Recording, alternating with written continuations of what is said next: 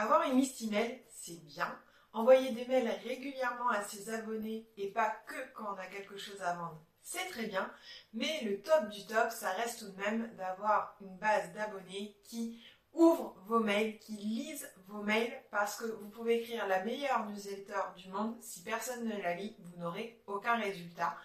C'est pour ça qu'aujourd'hui, je vais vous donner mes 5 meilleurs tips pour augmenter la lecture de votre newsletter et il y aura aussi un conseil bonus à la fin de cette vidéo.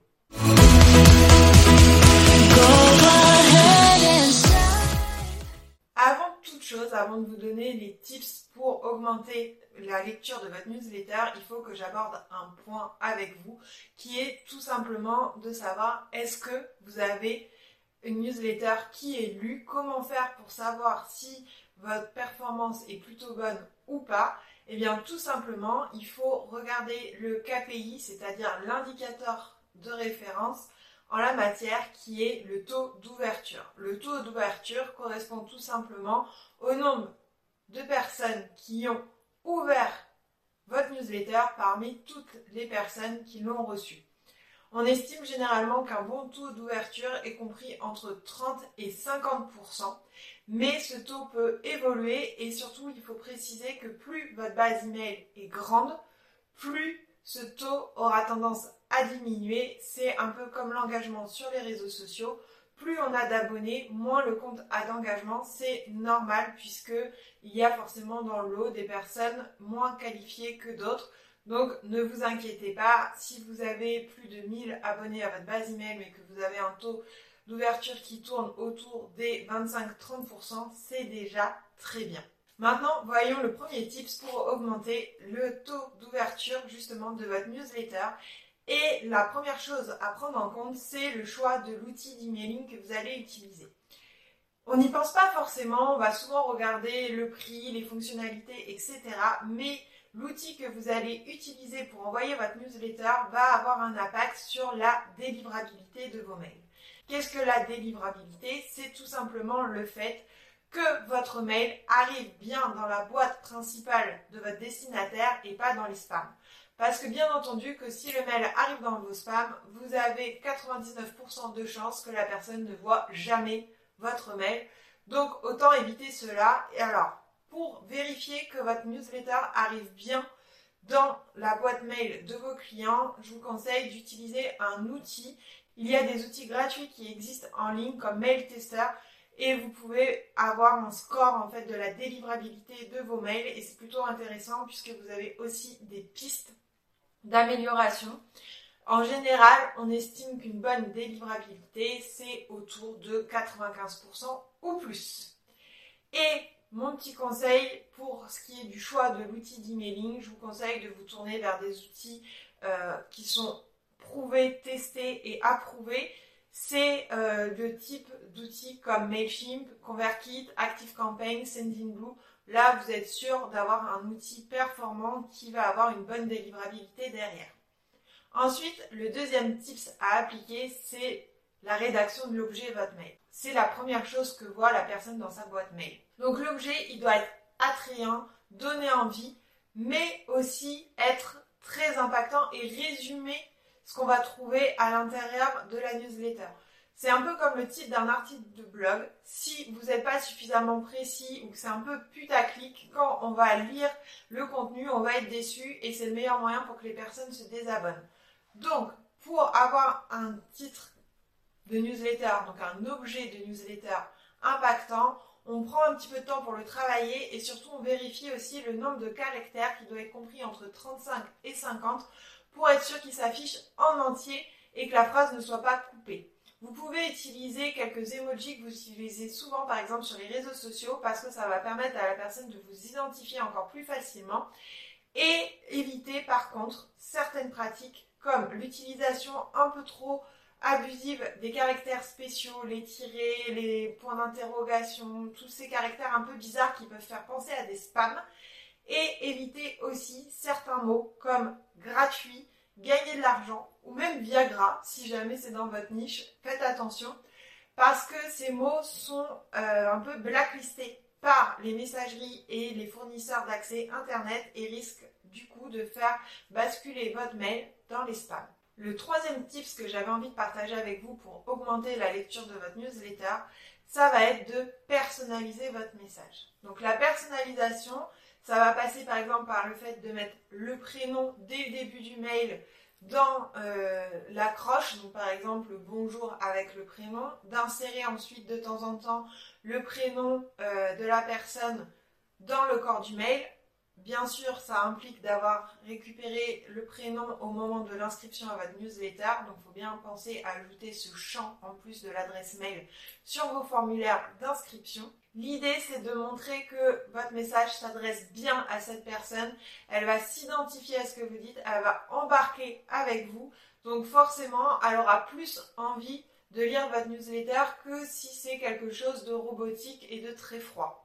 Ça va être aussi la personnalisation, le fait de choisir le bon moment pour envoyer votre liste email. Donc pour ça, il faut bien connaître les habitudes de votre clientèle cible par exemple, si vous avez une newsletter qui s'adresse à des professionnels en entreprise, quelque chose de corporate, peut-être que le matin, vers 9h ou 10h, c'est plutôt pas mal.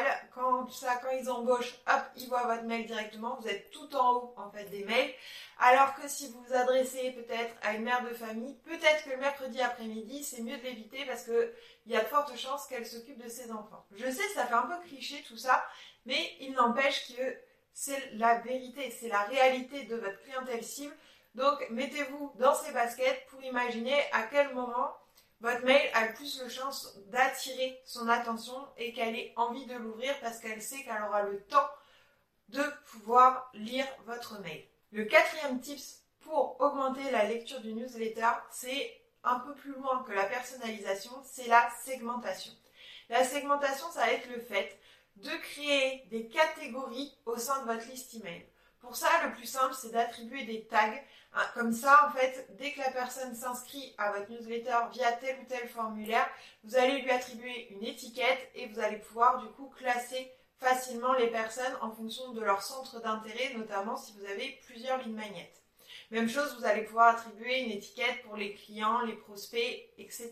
La segmentation, ça permet vraiment d'attribuer et d'envoyer le bon message à la bonne personne. Ça va par exemple être le fait d'enlever les personnes qui ont déjà acheté euh, votre produit de la liste de diffusion pour le prochain lancement. Les personnes qui ont déjà acheté votre produit, votre offre euh, de coaching par exemple, n'ont pas besoin de recevoir euh, les mails qui vont arriver pour annoncer la prochaine ouverture des inscriptions. Elles ont déjà participé, ça ne les concerne plus vraiment, donc ça ne sert à rien d'aller les polluer avec ces informations. C'est encore un risque qu'elles se désabonnent parce qu'elles vont se dire non mais là il y a trop de mails, ça ne m'intéresse pas, je supprime.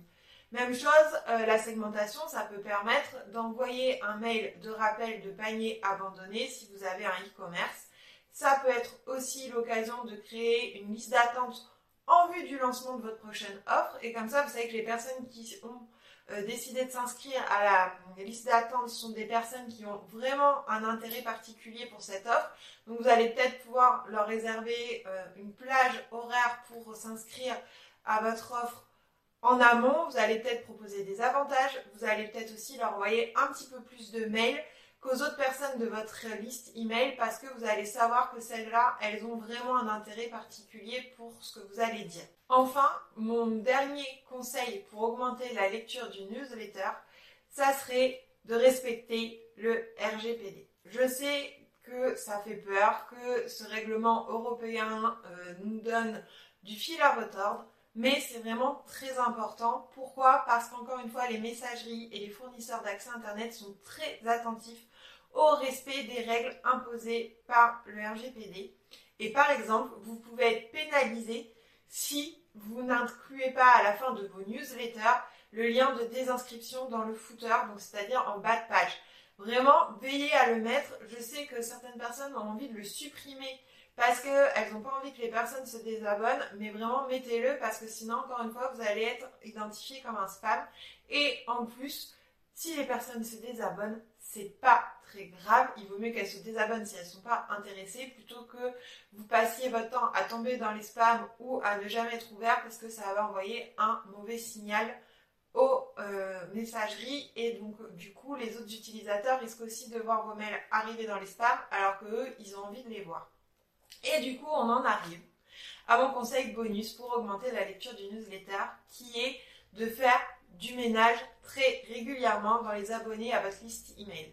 Faire du ménage, ça veut dire tout simplement supprimer, oui oui, supprimer des abonnés qui vont être considérés comme des colds. Les colds, c'est-à-dire les froids, c'est des prospects, des leads qui finalement n'ouvrent plus vos mails depuis un certain temps, généralement entre 3 à 6 mois. Et l'idée, ça va être donc de les supprimer, de nettoyer votre base pour ne garder que les personnes inscrites qui ont un réel intérêt, encore une fois, pour ce que vous dites, pour ce que vous partagez avec elles, parce que ça va vous permettre d'avoir un taux d'ouverture qui correspond beaucoup plus à la réalité des faits, parce que forcément que s'il y a des personnes qui restent inscrites mais qui n'ouvrent pas vos mails depuis 6 mois, elles vont fausser votre taux d'ouverture puisque ça ne sera pas vraiment des leads. Ça sera un peu des touristes qui auront pris une fois euh, votre ligne maillette mais qui derrière ne seront pas très intéressés parce que vous avez à leur proposer.